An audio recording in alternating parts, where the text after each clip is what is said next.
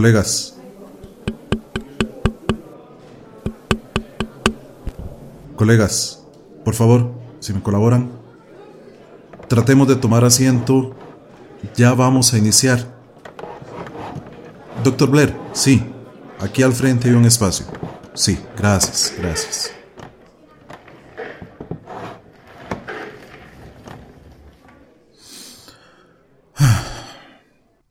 Buenos días, colegas. Vamos a proseguir con esta labor que la dirección médica del hospital nos ha asignado, en vista a los perturbadores acontecimientos recientes.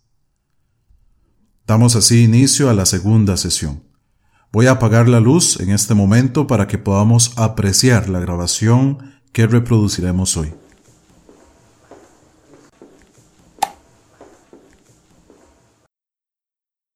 Hospital San Lorenzo, ala psiquiátrica para sujetos mentalmente inestables. Revisión de expedientes, grabación número 3, paciente 0723. Especialista a cargo, Dr. Kevin Kinsler. Marca de tiempo registrada correctamente en el nombre del archivo. Reproduciendo ahora.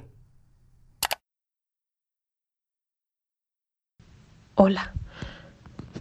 Mi nombre es bueno, me imagino que eso no es lo que esperabas escuchar. Sé que estás aquí para saber sobre mi historia, aunque al igual que los demás no la vas a creer y yo no te juzgo, porque si me lo hubiesen contado a mí tampoco la creería por tan anormal o fantasiosa que suena. Voy a morir, aunque esto no es un secreto para nadie, porque todos vamos a morir pero yo sé que mi final está pronto.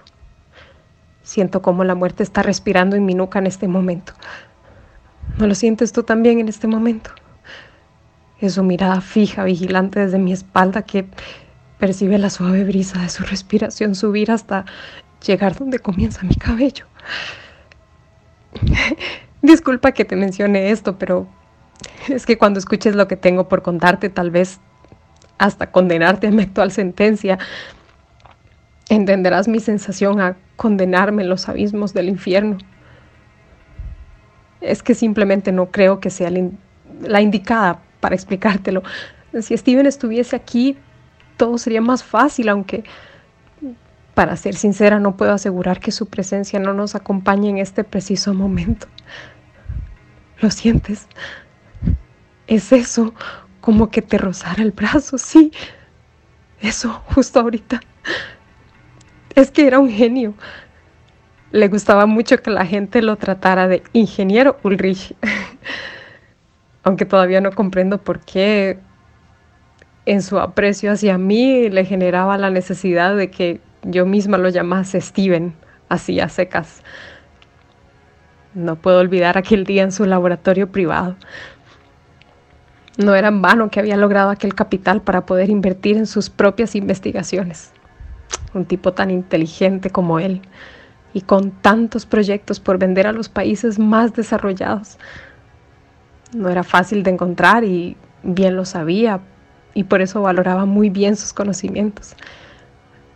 Su apariencia juvenil no le impedía que algunas arrugas empezasen a formarse en los costados de sus ojos, aunque en lo que tuve de conocerlo, nunca logré apreciar una sola cana en aquel rojizo cabello. Pero lo que más me intrigaba era que después de tantas horas en los microscopios y computadoras, su vista se encontrara en perfectas condiciones. Era fácil notar cuando examinaba algo con detenimiento, como un ratón que sostenía en sus manos con tanto interés. En su momento bueno, la verdad me pareció ridículo ver aquel animal con lo que parecía ser un traje azul, en el cual tenía una especie de líquido que se movía por encima de él. Pero lo que sí era perturbador fue ver a mi amigo ponerle la máscara al pequeño roedor. Yo estaba segura de que lo ahogaría con aquel químico extraño al entrar en sus pulmones y bueno, en fin, que Sin quitar la, mirada del animalito, por un instante Steven comenzó a explicarme con calma cómo lograba conseguir que sus signos vitales variasen a su antojo gracias a un pequeño mecanismo que se encontraba ubicado en la cintura del traje. Eso era vital para el experimento tan aberrante que estaba a punto de presenciar. Se trataba, en palabras del ingeniero, de la solución al mundo moderno. Con mis pocos conocimientos de mecánica cuántica, yo, puedo explicarte sin mucho detalle. Se trataba de la capacidad de variar la frecuencia en los movimientos de los núcleos de los átomos, los cuales al comportarse acorde a la teoría de cuerdas daban paso a ampliar su masa o, disminuirla. Eso hasta un punto en que se desvanecían. bueno, esta parte la sé porque, porque de hecho la, la presencié personalmente con objetos inanimados y pues al lograr poder traspasar objetos en pocas palabras se puede decir que eran los principios de la posible teletransportación. ¿Te imaginas? Pero en fin, lo más curioso era que conforme bajaba la velocidad de la frecuencia, también bajaba la temperatura y yo supongo que conforme más lentas vayan las moléculas, menos es su energía y esto hace que pierdan calor y cuando sucedía esto, se podía sentir como la habitación se volvía fría, aunque afuera estuviese a más de 30 grados como ahora. ¿Qué? ¿Acaso no lo sientes? Ese leve cambio en la temperatura apenas perceptible es como, como que un manto lo empezase a cubrir a uno, ¿sí? Bueno, yo antes no lo notaba, pero últimamente la verdad es que no he dejado de palparlo, es tanto como el frío, como el calor. Claro, depende mucho de la frecuencia de la onda a la que se hagan vibrar las partículas. Es...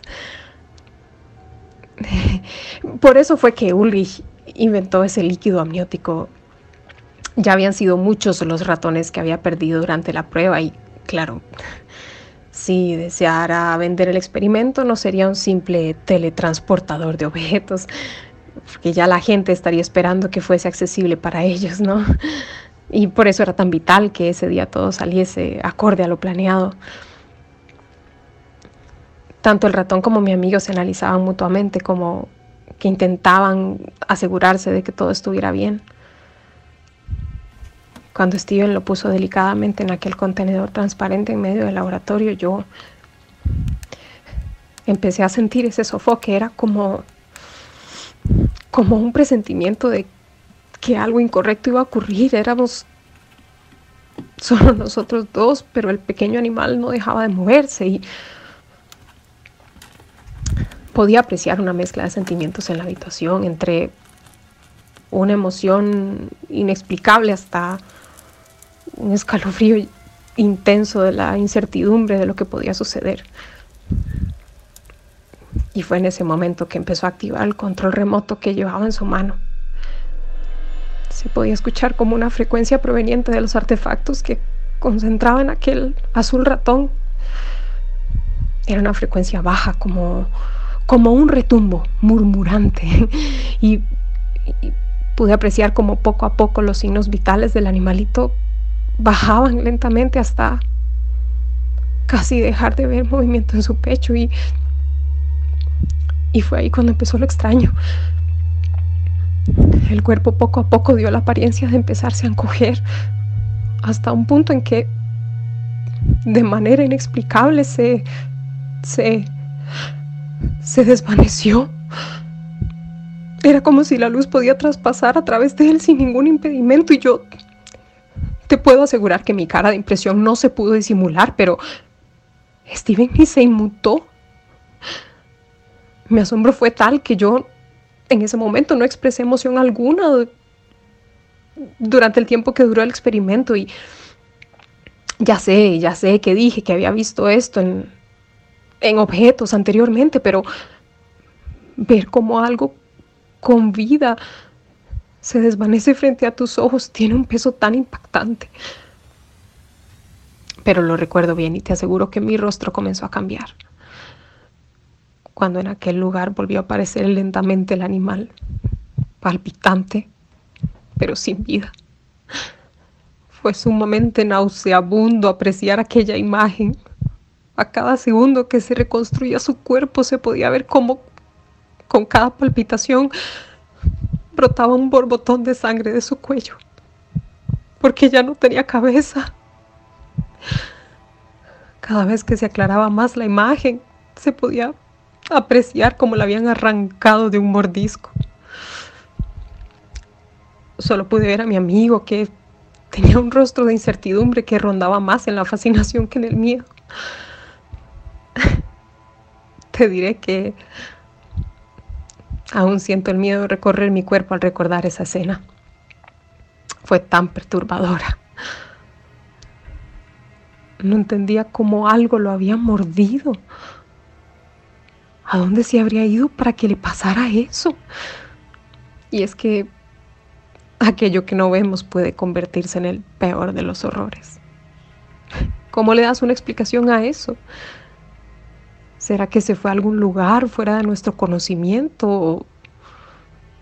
¿O, será algo peor? Esas mismas preguntas más bien transformaron la mente de aquel curioso científico. Desde aquel momento Steven se quedó completamente callado mientras observaba a la criatura muerta dar sus últimos espasmos de vida. Te digo que sinceramente tuve que retirarme, no logré que me dijera una sola palabra y mucho menos que me explicara lo que pasó. Era tan raro todo eso. El olor al hierro de la sangre se me quedó pegado en la nariz durante días. De hecho, creo que hasta en este momento lo puedo sentir, pero pero es diferente. Como si todavía estuviera fresca. Va y viene como si pasara merodeando frente a mi rostro. Me genera como un suave cosquilleo que apenas puedo percibir.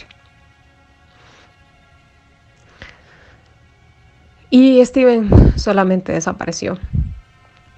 No contestaba mis llamadas, nunca llegaba a su casa y las veces que pasé a preguntar por él a sus oficinas me decían que no estaba atendiendo a nadie.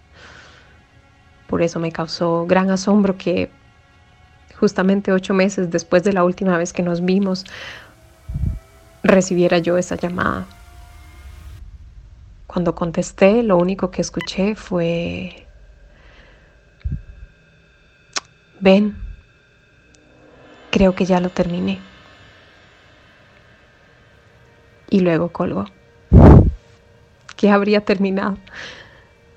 La verdad es que mi curiosidad me había estado matando desde ya mucho tiempo y por eso no pude esperar y en ese mismo momento agarré las llaves del carro, aunque fueran las 11.24 de la noche. Cuando llegué me encontré con una imagen que no disipó mis dudas, más bien las alteró más. Steven se encontraba completamente vestido de azul, con una máscara en la mano. Pero esta vez, en vez de llevar un solo dispositivo en la cintura, como el ratón, era el cuerpo, su cuerpo el que estaba cubierto con varios cables adicionales que llegaban hasta el casco que sostenían sus manos. Y me dijo con su tenue acento del norte de Europa.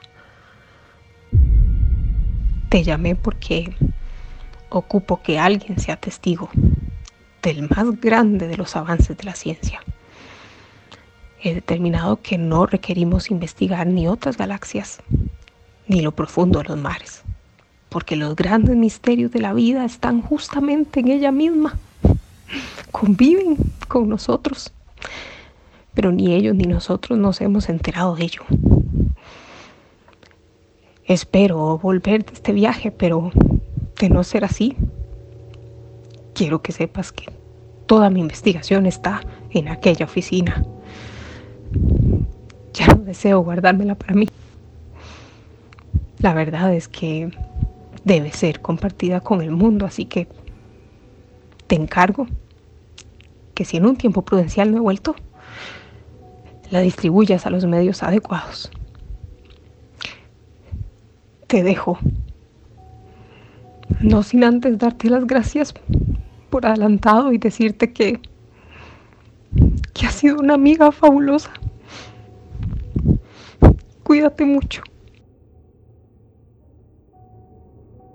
Y así, con esa conversación tan cortante, procedió a ponerse la máscara y caminó hacia atrás mientras que con su mano me hacía señas para que yo también retrocediera. Mientras obedecía sus instrucciones, él simplemente movió despacio su control remoto y empecé a sentir cómo la frecuencia volvía a llenar la sala, pero esta vez su sonido era más fuerte. Al mismo tiempo que Ulrich empezaba a notarse cómo temblaba por el frío y su cuerpo empezaba a encogerse, yo solo rezaba por no encontrarme con el cuerpo de mi amigo decapitado después de varios minutos. Pero lo que ocurrió fue todavía peor. Cuando empecé a ver cómo se desvanecía, me di cuenta de que en ningún momento le dije que no lo hiciera. Pero es que todo fue tan rápido que no me dio tiempo de reaccionar. Ya para entonces no había marcha atrás.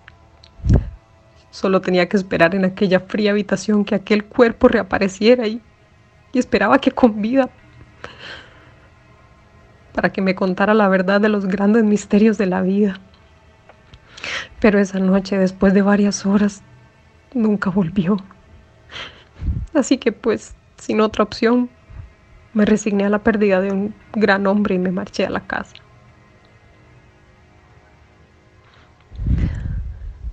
Pero desde ese momento pude percatarme de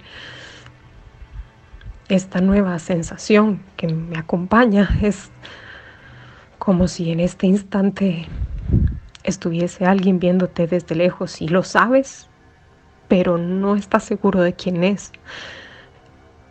Es, bueno, es como lo que sientes en este momento. es eso. Tengo que advertirte que no es solo una idea en tu cabeza. lo siento, pero sí, está pasando. lo están haciendo. No, no te asustes. No te asustes que eso no va a solucionar nada. Ese escalofrío que ahora sientes es pasajero. Te vas a acostumbrar. Vas a ver. En fin, volviendo a la historia que, bueno, esa noche cuando me dirigí a la casa, lo pude sentir junto con el frío que vas a empezar a notar en este mismo momento.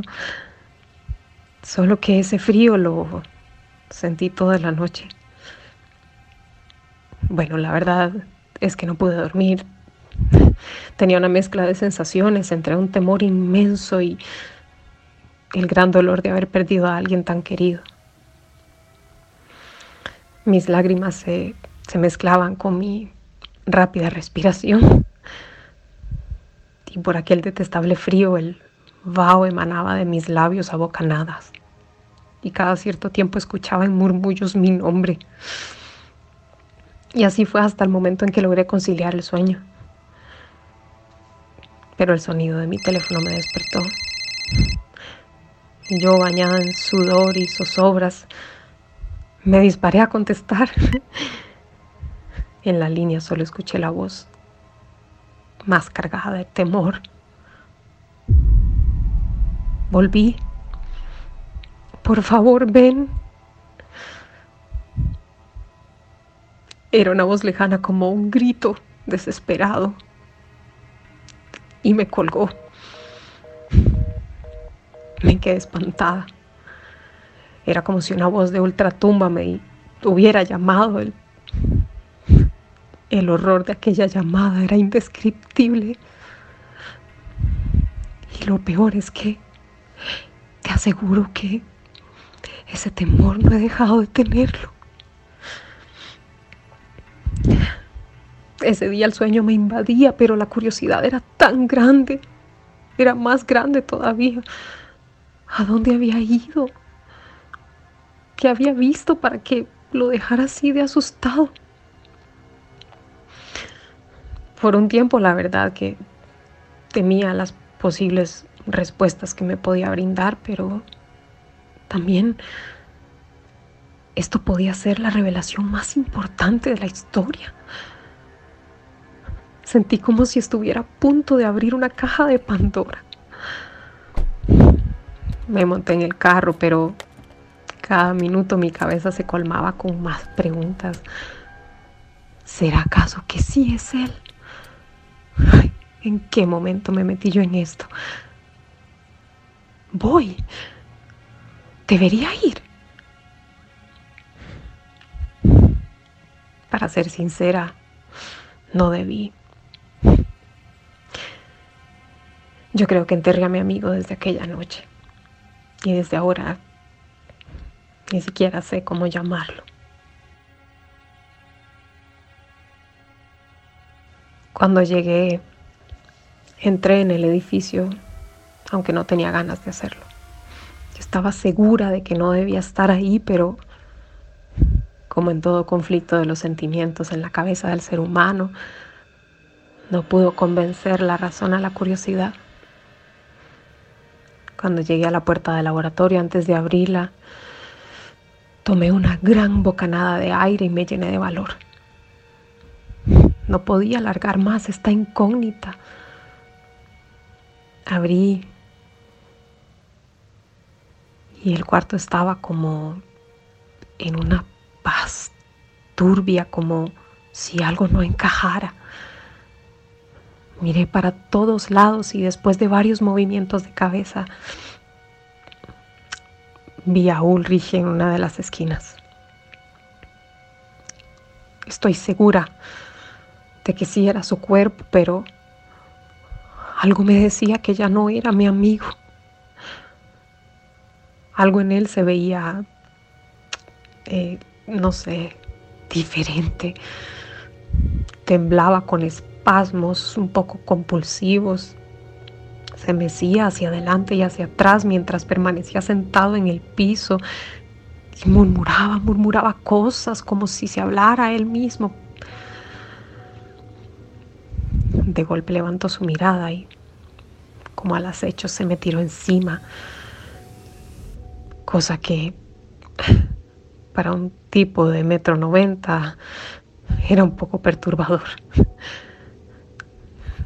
Me abrazó con mucha fuerza, con la intención de no querer soltarme nunca.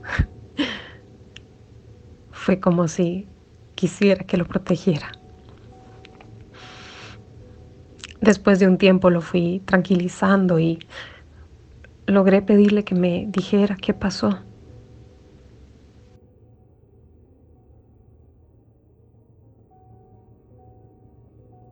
Éramos como un todo cada uno por separado, pero una misma masa. Se sentía como ser una gota en el medio del océano, solo que lleno de millones de sentimientos que fluían al unísono, la tristeza, la desesperación, la angustia, alguno que otro, sí, tenía paz y felicidad, pero eran pocos. La gran mayoría sufría y aunque llegaba uno nuevo era como estar en un vacío de soledad y desesperación éramos, eh, éramos un solo ser, eh, frío, pero, pero muy, muy frío. Eh, y, no existía ningún objetivo, solo éramos como eternamente un todo. Bueno, para mí fueron meses, meses de sentir a estas almas en pena. Yo, yo era un alma en pena, sin, sin futuro aparentes la desolación de no haber un milímetro sin ocupar, pero aún así llegaban más y no se iban. Los gritos, la desesperación te inunda y te hunde. Sientes que no vale la pena nada, pero eso, eso es lo que sientes, una nada. Es, eso éramos una gran nada no es en lo que me convertí, es lo que dejé de ser. Ahí tuve miedo.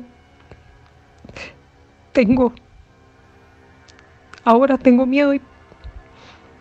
¿Será acaso que eso es lo que, lo que vamos a hacer? O, o, o lo que somos, pero con cuerpos. Cada palabra que emitía me provocaba una reacción extraña, como de querer huir de aquella escena tan visceral y, y todavía continuaba y me decía, te pude ver, todos te podíamos ver mientras intentabas dormir, mientras te retorcías y algunos ocuparon tu espacio, pero yo no podía regresar. La oscuridad y el vacío me nublaban la mente, no podía reaccionar para tocar el control. Si no hubiera sido por el temporizador que le instalé. Bendito temporizador.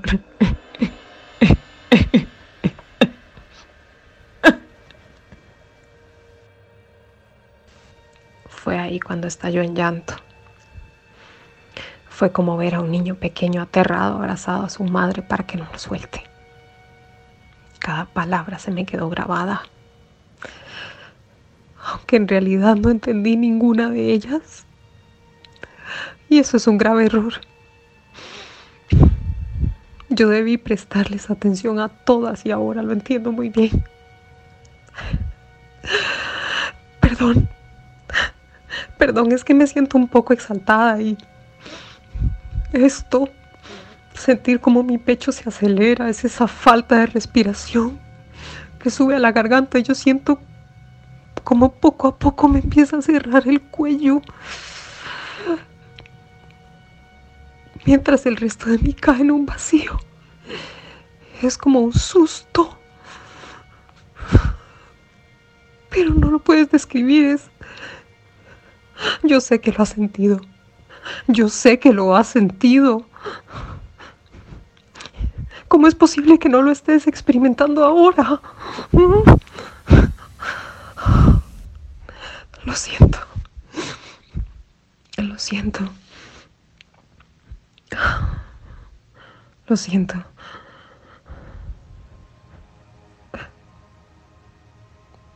Lo siento, voy a continuar con la historia. Bueno, que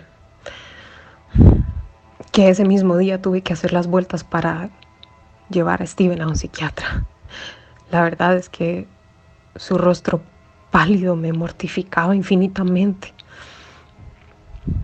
Y cada vez me sumergía más en sus balbuceos como si él quisiera darse una explicación de lo que vivió. Por el momento yo decidí no comentarle a nadie de lo que había pasado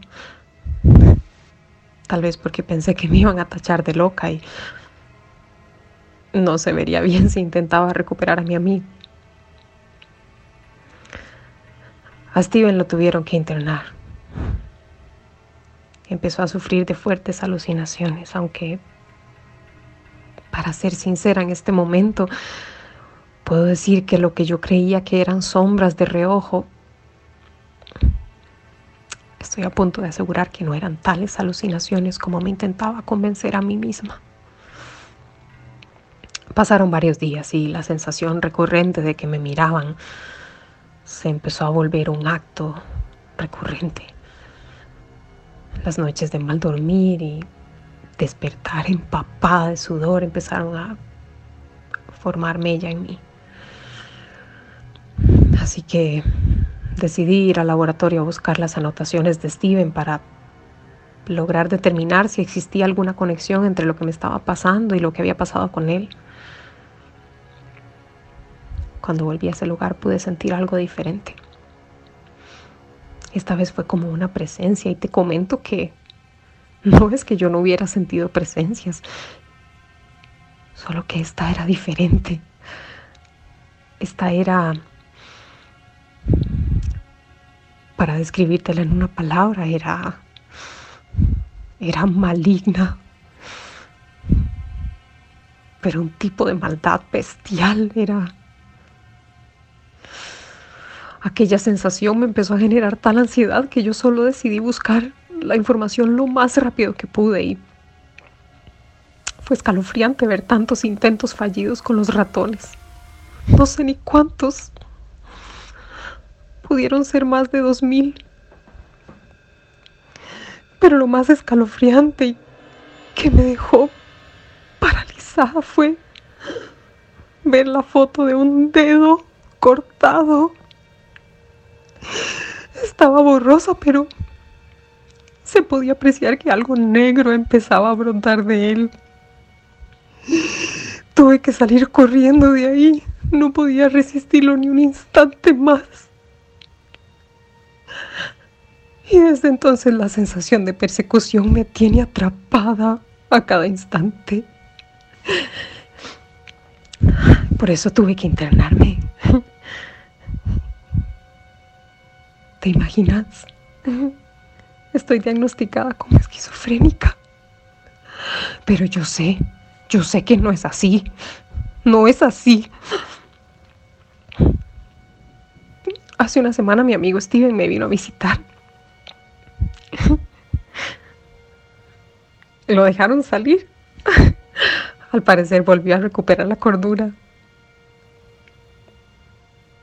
Pero esta vez no, no sé cómo explicar quién era.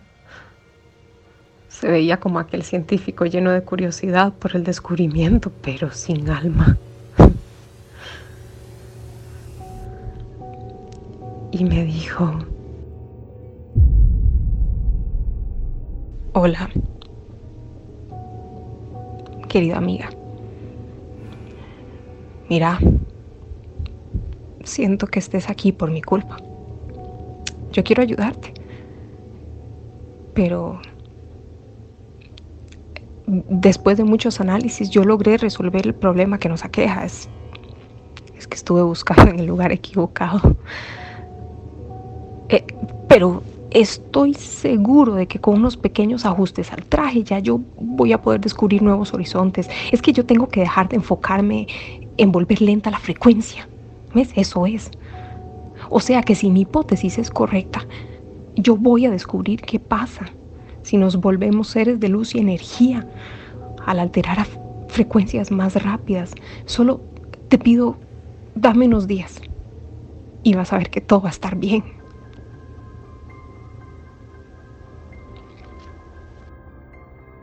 Y con esas últimas palabras se marchó.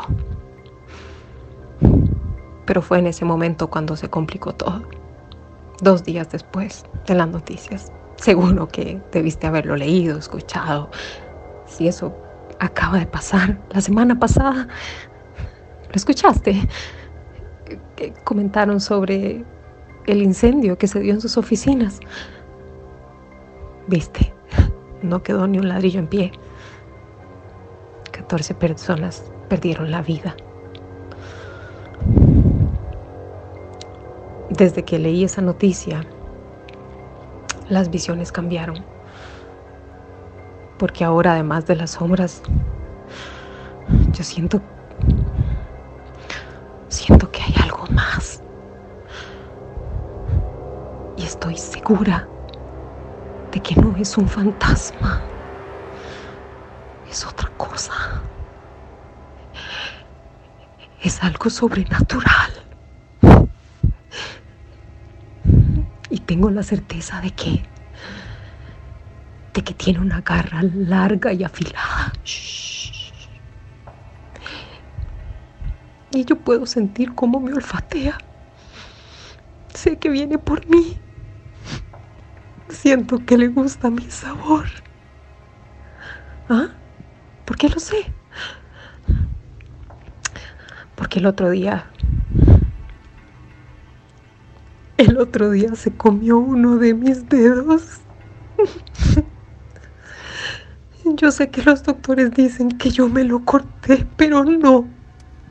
Te juro que no. Yo sé que fue él el que se lo comió. Y desde ese momento lo atrae el olor de mi sangre. Por esta herida inmunda que no para de brotar. ¿Qué mata? Yo ya estoy muerta. Y sé que Él me va a devorar lentamente, como seguramente lo hará contigo. esa sensación, ese vacío que sientes ahora, es justo a donde iremos. De hecho, está aquí, ahora. Puedo sentirlo. Tú no. Yo sí. Yo sí. Sé que está olfateando, buscando. Le encanta oler la nuca de su víctima, como lo está haciendo justo ahora. Yo sé que lo sientes, vamos, sé que lo sientes. Sí, te está saboreando con su olfato. Sientes como su lengua bífida se acercara, como si intentara lamerte. Viaja entre las frecuencias, por eso es difícil de ver. Pero yo creo que le atrae tu sabor. es que ese olor a sangre humana lo vuelve loco. no, no, no, no, no. Te recomiendo que no mires. Porque está detrás. y el verlo simplemente te hará desear no haberme conocido. Pero está ahí, a centímetros de tu cabeza. Estás tenso porque le encanta sentir tu tensión, tu sufrimiento. Le encanta saber que te va a devorar lentamente, como a mí. No, no, no, no voltees. No voltees,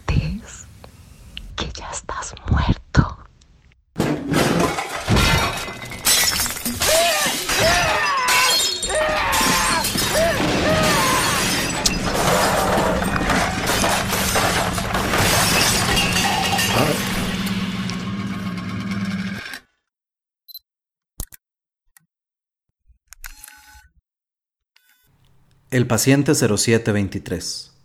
Texto original Efraín Delgado. Adaptación para audiorelato Silvia Quesada. Talento de voz Silvia Quesada. Edición y postproducción para ¿Qué leemos hoy?